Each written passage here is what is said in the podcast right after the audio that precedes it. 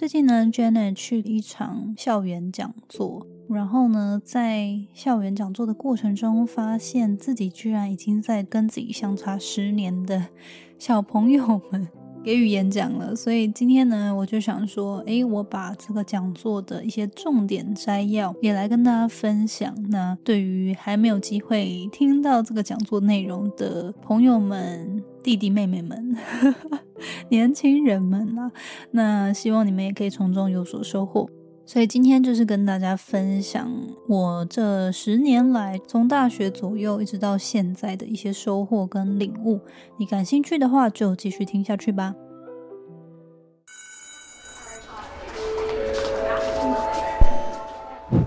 Hello Hello，我是 Janet。你的人生还没有下课，因为我将在这里跟你分享那些学校没教的事。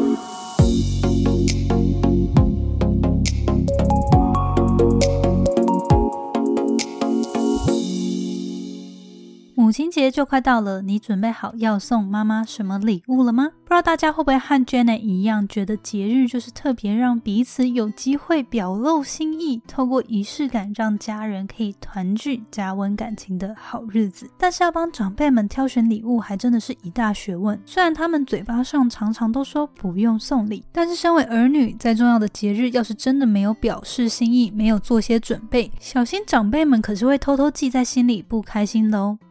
如果你还没有头绪要送妈妈什么礼物的话，来跟你分享一个超棒的选择，就是台湾在地品牌 Try Me 诗朵最新推出的一效智能变频冰热美容仪，也就是人称第二代贝壳机。Try Me 贝壳机在过去的五年里颠覆了整个美容仪的市场，改变超过五十万女性对于按摩的使用习惯，并颠覆了整个电商市场。年年畅销又大获好评。觉得我第一次使用贝壳机的时候，就被它马上消水肿的功效惊呆了。化妆之前搭配保养品按摩，可以帮助皮肤快速吸收保养品，而且按摩消肿，脸部明显小一号，拍照起来超好看。现在推出更厉害的第二代贝壳机，设计初衷是做一台能为台湾女性锁住年龄的美容仪。经历一千多个研究开发的日子，在二零二零年终于实现变频拉提锁住肌肤年龄，满足女性对美追求的第二代医效贝壳肌。一台全身可用，搭配二十四 K 金可替换式探头，四十二度温热打开毛孔，帮助精华液吸收。再搭配高频为振，最大化导入保养品，待肌肤充分吸收保养精华后，再以五度 C 变频横冰技术封存到基底，先热后冰交互作用，产生动锁效应，达到最完美的拉提锁住肌肤年龄。有什么礼物能比帮助妈妈永葆青春美丽的容貌更好的呢？真的超级推荐的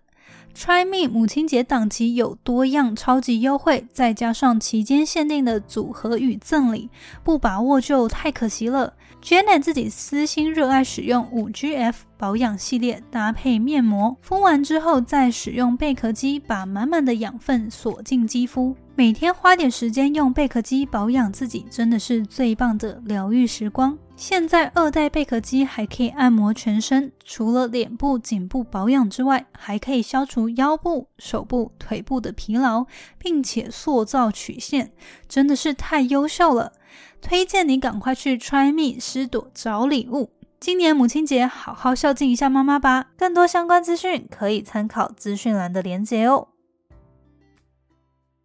首先跟大家分享一个引言，这句话是这么说的。You might not be motivated a hundred percent of the time, but you can be disciplined a hundred percent of the time。这句话我觉得非常中肯。然后好像我我有点忘记我之前有没有分享过。不过这句话就是我之前听到的时候，自己觉得非常有感。我自己会翻译成说：你不会每天都感觉到有动力、有冲劲，但是你却可以每天都保持自律。好，那我觉得这个就是成功人士吧。常常我们可能会觉得说，成功人士他就是每天都很有冲劲，每天叫醒他的都是梦想，都是他的热情。但其实真的不是，而是自律。因为很多时候，一定每个人人生都会有一些让他低潮、痛苦、挫折的事情。但是维持他们继续走下去的是这个习惯，是这个自律的心情。一旦这样子的习惯呢，透过自律不断的堆叠累积，它就会成为这个人塑造他成功的关键因素。所以我觉得这句话就是我自己很喜欢，但是当然我也知道很难做到。但是我就希望鼓励大家，也鼓励自己说，其实真的不管是创业啊，还是你现在在工作，还是在学校。不会真的每天都觉得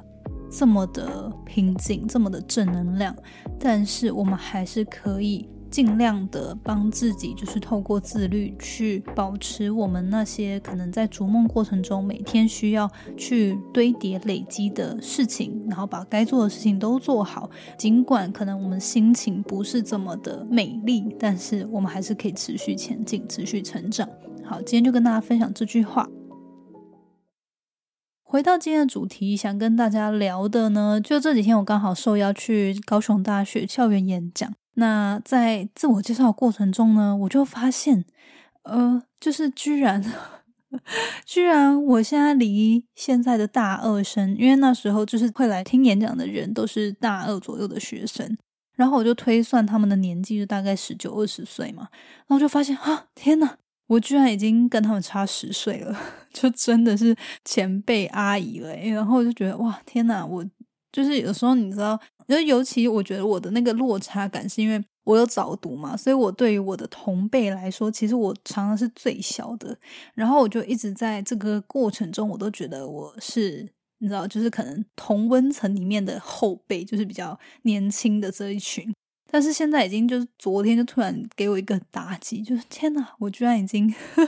我居然已经是比这些人大十岁的人了。我就想说，哎，那这个讲座的内容呢？就我就觉得，哎，好像真的自己也经历了一段时间。那我今天就想说，不然就把这个里面我觉得特别有感的一些内容，因为不是可能每个人都有机会听到这个校园讲座的内容。那我就想说，那不然就同整一个三十岁对二十岁的中古，然后跟大家分享一下，我觉得我过去这十年。如果你现在是个大学生，或者是你现在可能对于自己未来的挚爱啊、人生方向就是还蛮迷惘的话，那就跟大家分享这十年我学到的事情，主要就是一些领悟啦跟想法。那当然，因为校园讲座的时间比较长，我不会全部都讲，那就是主要揭露几个大方向来跟大家分享。那就希望你从中也会有一些启发跟收获。好，那就是在讲座过程中，我常常就会跟大家讲说，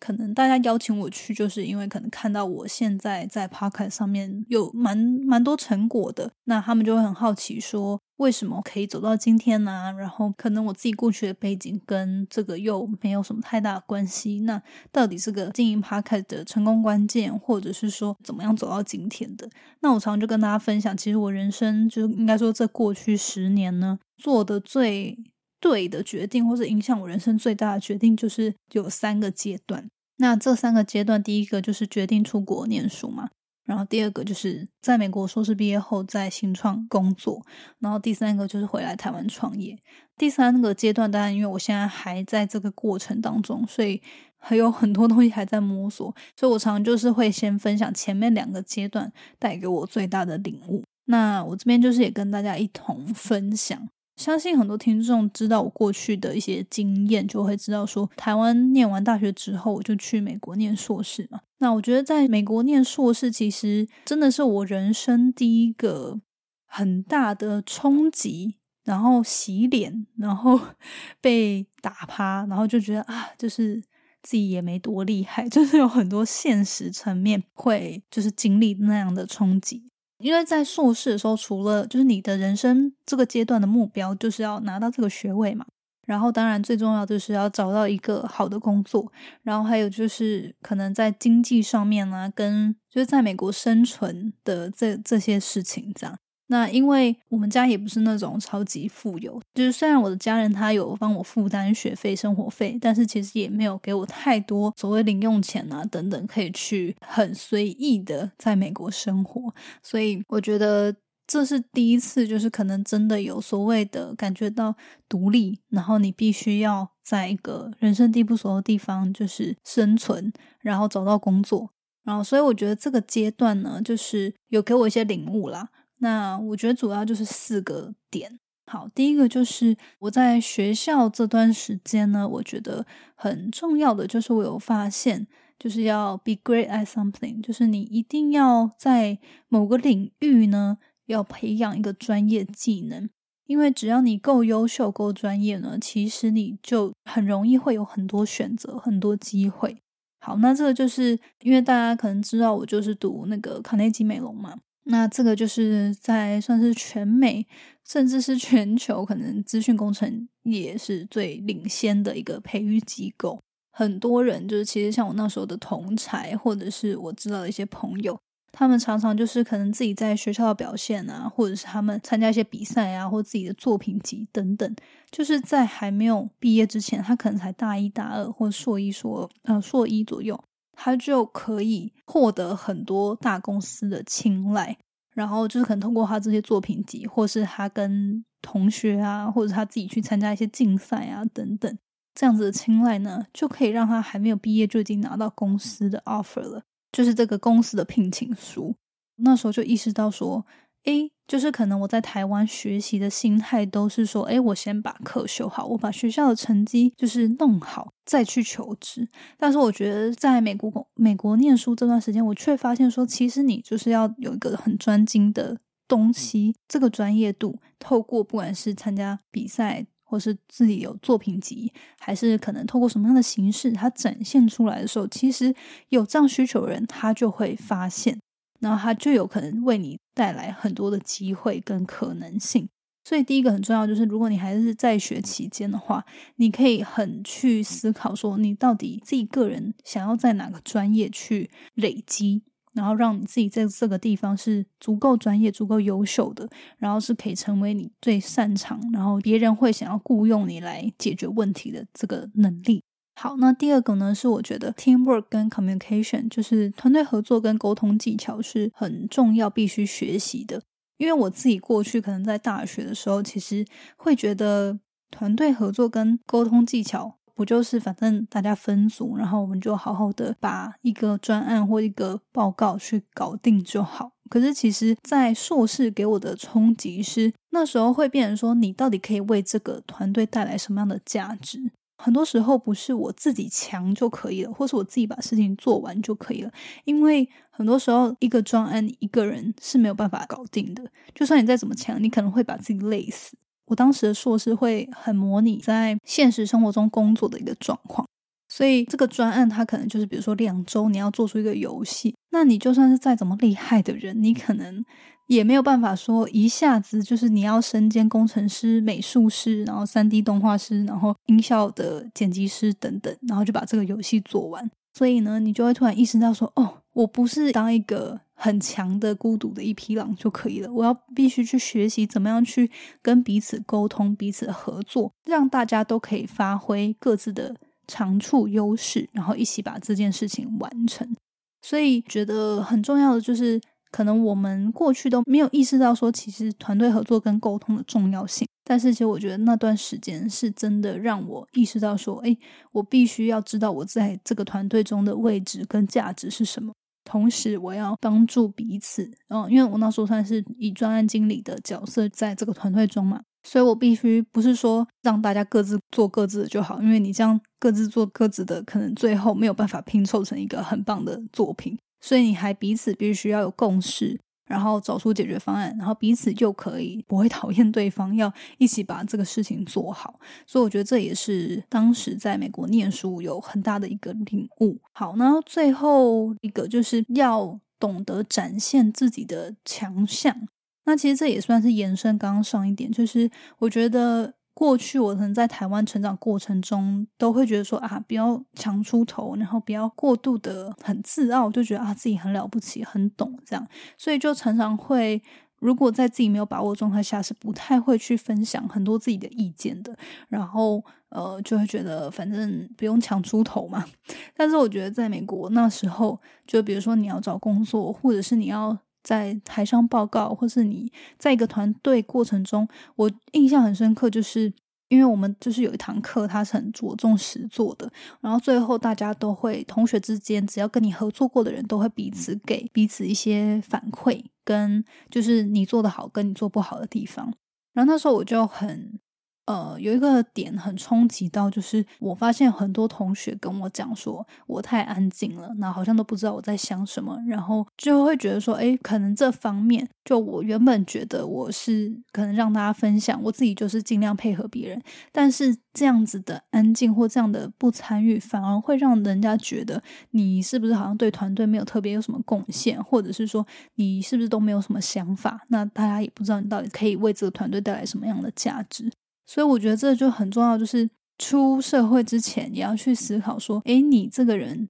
你的强项到底是什么？那时候的领悟就是，如果我自己没有主动发声，让自己被看见的话，就是这个社会人才很多。如果别人没有赏识你，别人没有看见你，那真的就是自己的问题，不是别人没有发现，因为就是。就是你准备要出社会，其实大家都是在忙于展现自己，获得青睐，而不是会有人特别去关切你说，诶，你到底厉害在哪？你到底可以做什么啊？就是已经不会有人这样主动去关心你了。你要懂得去展现自己的强项跟优势。所以我觉得这部分就是呃，也是蛮大的文化冲击吧。就那时候就觉得，哦，原来我不是只是静静的做一个配合者就好，我也是需要适时的表达我的想法，跟我。到底可以为这个团队带来什么样的价值？那这样子的话，大家才知道你有在参与，然后你有在关心这整件事的人，而不是就是一个默默，然后可能也大家不知道你在干嘛这样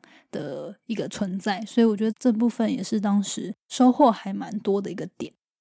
那这就是第一个阶段，就是在念书时期，我觉得很重要的。比如说，不管在求职啊、学校的一些专案上面啊，都会发现说，哎，就是有这样子很根本的文化上面的冲击。那就发现说，哎，我个性上真的是有蛮多，就是要在这里生存，然后找到一份工作，真的是有很多需要调整跟突破的地方。好，那所以。这就算第一个阶段，那后来就是当然还好，最后有就是我觉得当时因为我也没有工作经验嘛，就是当时就是在美国毕业之后找工作，其实花了蛮长一段时间的，然后中间也觉得很挫折啊，很自我否定，就觉得哎怎么会这样这样？然后因为其实我就我又还是很想要坚持找我渴望的角色，而不是可能回去当工程师什么的。那时候就有段时间真的还蛮。心累的，就觉得啊，都已经好不容易把这个硕士念完了，然后也觉得哎，自己应该蛮不错的，啊，应该可以找到很多工作机会，但是最后却花了蛮多时间，最后才找到。那时候我好像也曾经有分享过自己第一份工作的事情，就是因为第一份工作最后其实我是在我的一个大学长的新创公司去做专案经理的角色。那那时候其实我觉得，相较于可能其他工程师，他们就是我同学们去大公司。呃，就是这个工作，他的薪水跟福利其实是没有这么好的。那我那时候就其实也可能以家人的压力啊，然后自己的评估，一直在想说，硕士念了就花这么多钱念，那我去这这份工作到底值不值得？这样，最后当然我还是想说给自己一个机会去试试看。但我觉得没想到，我觉得那份工作算是第一份正职的工作，然后在美国，那我觉得那份工作其实真的是影响我人生。最大最大的一段经历，然后也让我成长很多，所以我觉得现在回想起来是非常感谢当时。就是虽然就觉得当下会觉得啊，这个机会好像不是那么的理想，但是最后我却觉得非常非常的感谢，呃，有这样的机会可以去那边工作。当时在这个新创工作有蛮多收获，但其实最大就是我觉得也是第二个阶段让我的。个性还有很多可能世界观、工作的这种价值观被打开、被看见很多不同可能的一个阶段，所以我觉得那段历程就是非常的特别。第一份工作结束之后，我后来就也有去其他的新创做一些短暂的实习，最后是到比较大的企业去工作。其实我觉得这段在美国工作的这段时间呢，给我几个比较大的领悟，就是也在这边跟大家分享。第一个就是所谓的 personal development，就是自我成长。这也是为什么我会想要开创节目去做分享。就是我发现入职场之后，就是你要获得一个学位是一下子，可能几年的时间，但是自学然后不断成长这件事是一辈子都必须要投入的。就以前我们可能都觉得大家说活到老学到老，就好像只是一个口号。但是现在这个时代真的不是，而且你要在这个职场中不断的就是可以带领大家，然后不断的对于这个公司、这个企业或这个团队有价值，你真的是必须要不断的投资自己，不断的让自己成长。所以自我成长这个东西呢，真的是入了职场之后就发现非常。明显就是一定要定期，然后花时间、花金钱在投资自己的，然后是非常重要的一件事。第二个就是必须要不断的主动踏出自己的舒适圈。那这个部分就是我觉得可能一开始因为我是在新创。然后在新创这个领域，就会发现，哎，可能很多人他不管是本身他的主业，那他可能因为兴趣接触了什么领域，他就发现，哎，有这个新的 idea 可以去发展，去做出一个产品，是可以解决某些，就是解决大家的痛点等等。那这些都是因为他有踏出他本来的小圈圈。就是我觉得很大的一个收获，就是现在这个时代已经没有纯靠一个技能就养你一辈子的事情了。所以，我们每个人必须要有一个很正确的心态，就是如果我们不主动去踏出自己的舒适圈，不管自己专业的领域去接触，透过一些新的媒介去结合，或者去创新的话，那真的会很容易被社会淘汰。所以说，第二部分就是要主动的踏出舒适圈，因为我觉得我们过去可能我们都知道说啊，就是好不容易可能花了大学硕士，我们就在一个领域去钻研。出了社会之后就觉得啊，那我就是要在这个领域好好的发展发挥。相信大家就会知道，说入了职场之后，却发现，哎，在大学学的很多东西，不见得真的能够应用。然后进了职场之后，还是有如一张白纸。所以我觉得很多时候，就我不用太拘泥于你可能原本学的东西，而是说，哎，你过去这些累积，它可以怎么样创新跟结合，那帮助自己是。有所突破的，然后可以去做一些整合跟结合，那让自己可以有一个比较好的发挥空间。这样，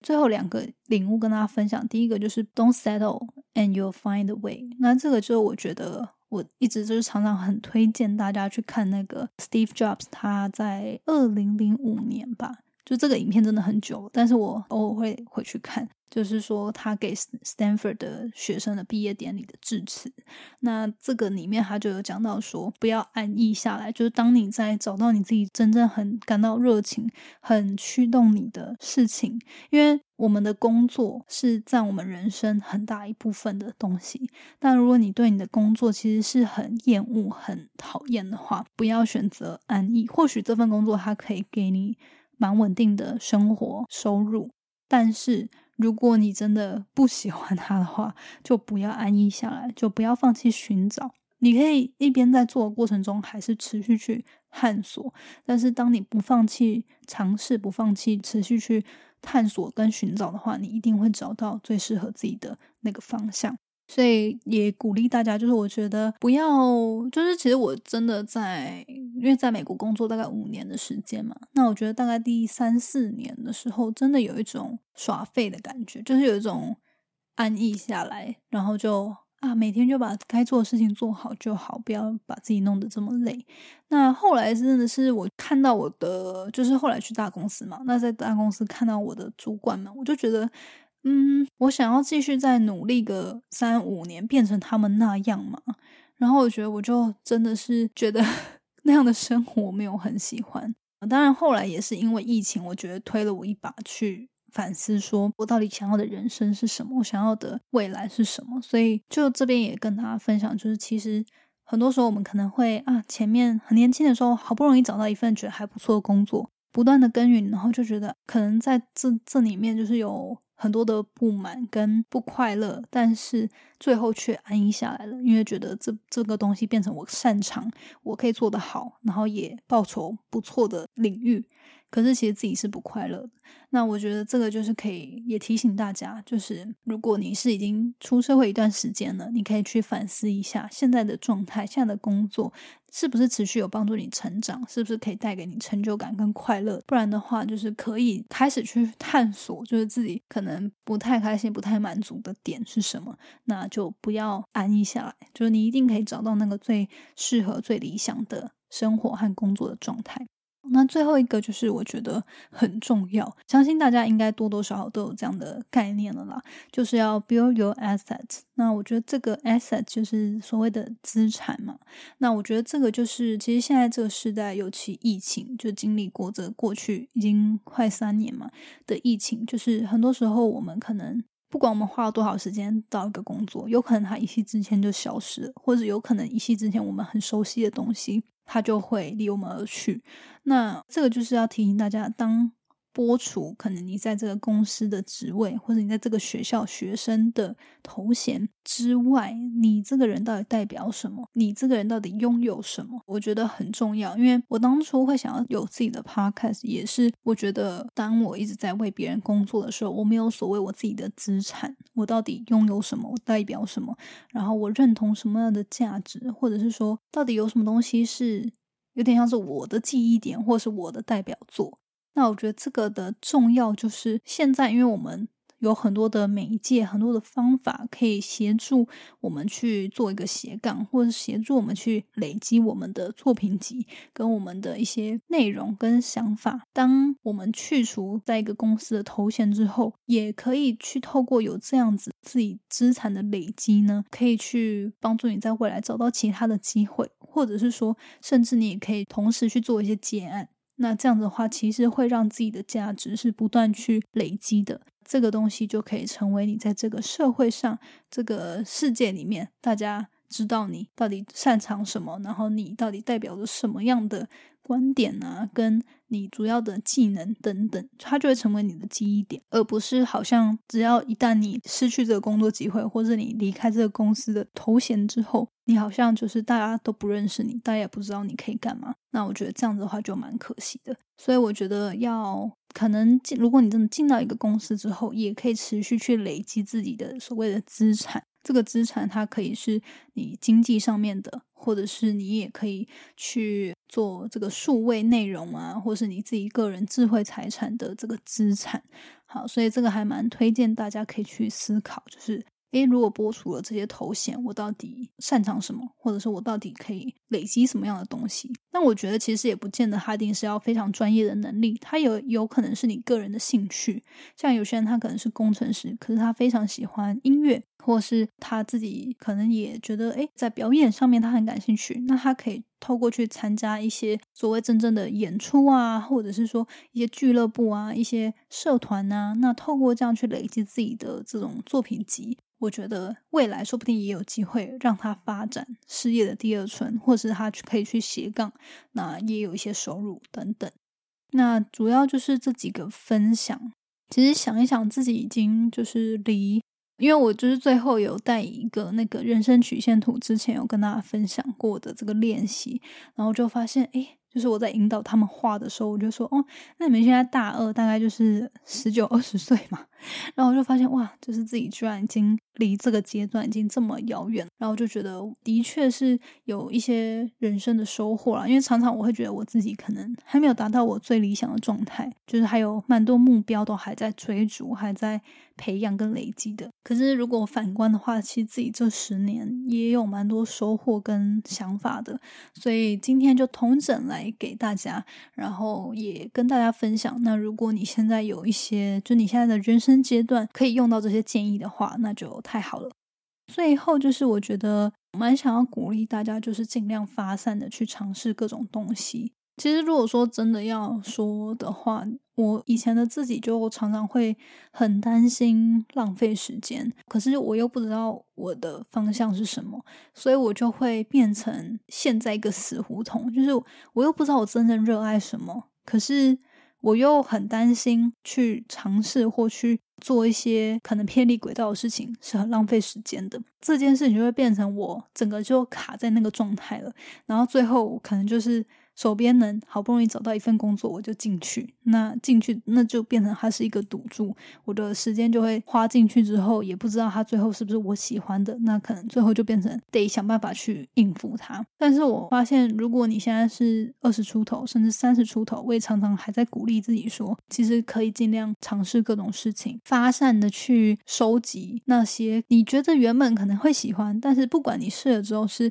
不喜欢，还是不擅长，还是说你试了之后发发现啊，就是它了。我觉得这个东西很不错，我想要更加投入。就是你必须都要先尝试，你才有办法知道。那我觉得在年轻的时候，最重要就是要去，真的是很发散的去累积这些尝试。那因为这些东西都会变成你的养分，你可能可以给自己三个月、半年的时候，不管是去实习啊、打工啊，然后去尝试一些你觉得你可能想要试试看的专案。只要你能找到这些机会，让你去尝试，我觉得都可以很快速的让你去进到那里面，你才会知道说这个东西对你来说，你到底喜不喜欢、擅不擅长，而不是就是一直在头脑里面 想，或是给自己一些预设的立场。所以我觉得很建议大家就是真的起而行，然后就是去做，然后去尝试。最后就是跟大家分享那个斜杠青年的实践版，里面有提到，就是未来人的必备技能。我自己同着之后，我觉得就是这三个点，最后跟大家做分享。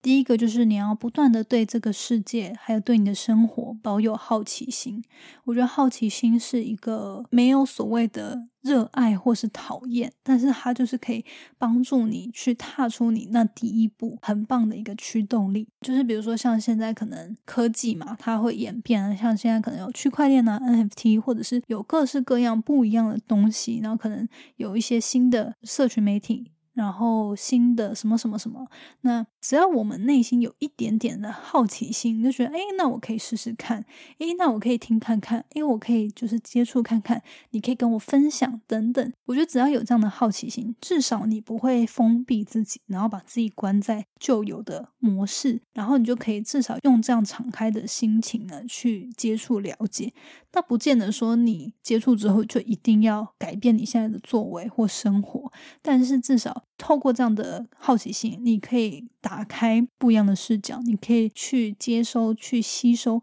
有可能是成为你人生转捩点的一些人啊、事啊、工具啊，或者是一些媒体、媒介等等。所以我觉得保有好奇心这是一个非常重要的技能。第二个就是要培养你自学跟解决问题的能力。那我觉得这个就是不管你创业还是你工作。还是你实习，不管在任何场合，自学跟解决问题的能力都是最最最重要的。因为你在一个团体里面，其实不管是企业里面还是你在创业，最重要就是要可能把一个事情完成嘛，要把比如说这个案子签下来，或者是你要想办法完成什么专案等等，它都是一个解决问题的能力。你可不可以碰到什么事情不会就去学？那碰到可能被拒绝。那去解决，想办法去克服等等，它都是一个解决问题的能力。那你透过自学，就是没有办法说出了学校之后就懂所有的事情，所以你必须要知道自学的重要性。就是不管是你透过线上找一些资源啊、课程啊，还是去请教前辈啊、朋友啊、父母啊，都是自学的来源。那最重要就是说，你要知道说，其实这些能力你现在不会没关系，都可以学。学完之后，把问题解决，这个东西你就会了，那它就成为你的一部分。所以就是不断的这样循环，你就会成为一个越来越 厉害、越来越强的人。好，最后一个就是从现在就开始做一些小型的尝试和实践。那我觉得很多时候，当我们可能会忙于课业啊、工作的追求，然后忽略了持续去寻找自己热爱的东西，或者是可能可以帮助自己成长的东西。很多时候我们会停滞，都是因为我们把这东西想的太大、太复杂了。那很重要的就是我在新创学到，就是所谓的 MVP 嘛，就是最小可行的产品。那这样的。概念其实我觉得可以延伸到各种，不管是你想要累积你自己生活的好习惯，还是说你想要开始学习一个新的东西，还是说你想要做出什么样的突破等等，你都可以从一个最小可以可行的东西去实践。比如说，有些人你主要的专业假设是一个语文学系毕业的，好了，那你可能擅长英文或日文，但是你就觉得啊，我你不想要当翻译，你可能你的热情是在表演，或是想要当一个歌手。那你你是不是可以先从找到可以接案翻译的事情，让自己可以养活自己？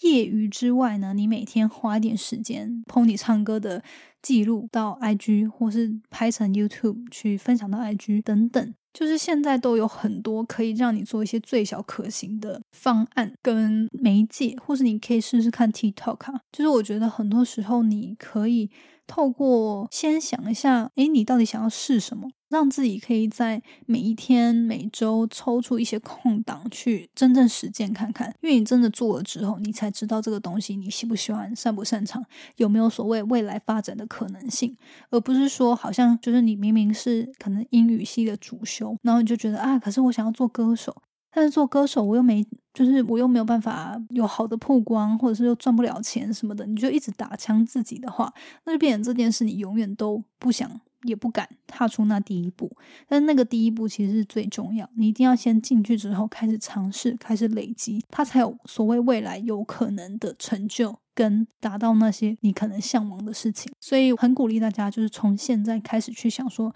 有什么小型的实验尝试，我可以先去体验，甚至有些时候，我只是先去上一下歌唱班、唱歌班 等等，发音的班等等，就是你先通过一些学习去接触，诶，然后你就会可能发现说，哦，原来当一个歌手不是只是外表这么要光鲜亮丽而已，而是我有很多技能上面需要去累积跟培养的，那你就可以去了解。说，哎，这些东西是我愿意去付出，我愿意去学习的吗？而不是只是可能看到呃某一些你仰慕的偶像，然后就觉得啊，你也想要成为这样，可是你却不知道他背后花了多少的心思，花了多少的时间。最后提醒大家，就是这个未来人的必备技能，我觉得这三点很重要。第一个就是对于世界生活抱有好奇心；第二个是培养自学跟解决问题的能力；好，最后一个就是从现在开始做一些小型的尝试和实践。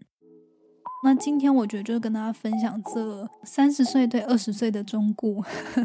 希望就是如果你从中有收获到一些。蛮不错的领悟的话，你也可以把这一集分享到社群平台，然后你可以标记我，让我看到说，哎，你其实蛮喜欢这集的，然后也从中很有收获。然后你也可以分享给你的家人、朋友，或者是你的闺蜜、学弟妹等等。如果你觉得这集的内容对他可能会有所帮助的话，好，那今天就跟大家分享到这边，我们下周见啦，拜拜。谢谢你今天的收听。如果喜欢今天的节目，欢迎你到 Apple Podcast 帮我打五颗星，给予鼓励。希望收到我更多的分享，你可以在 IG 上搜寻 Janet Lin，我的账号是底线 J A N E T 点 L I N 底线。所有的详情都可以在资讯栏中找到哦。那我们下次见喽，拜拜。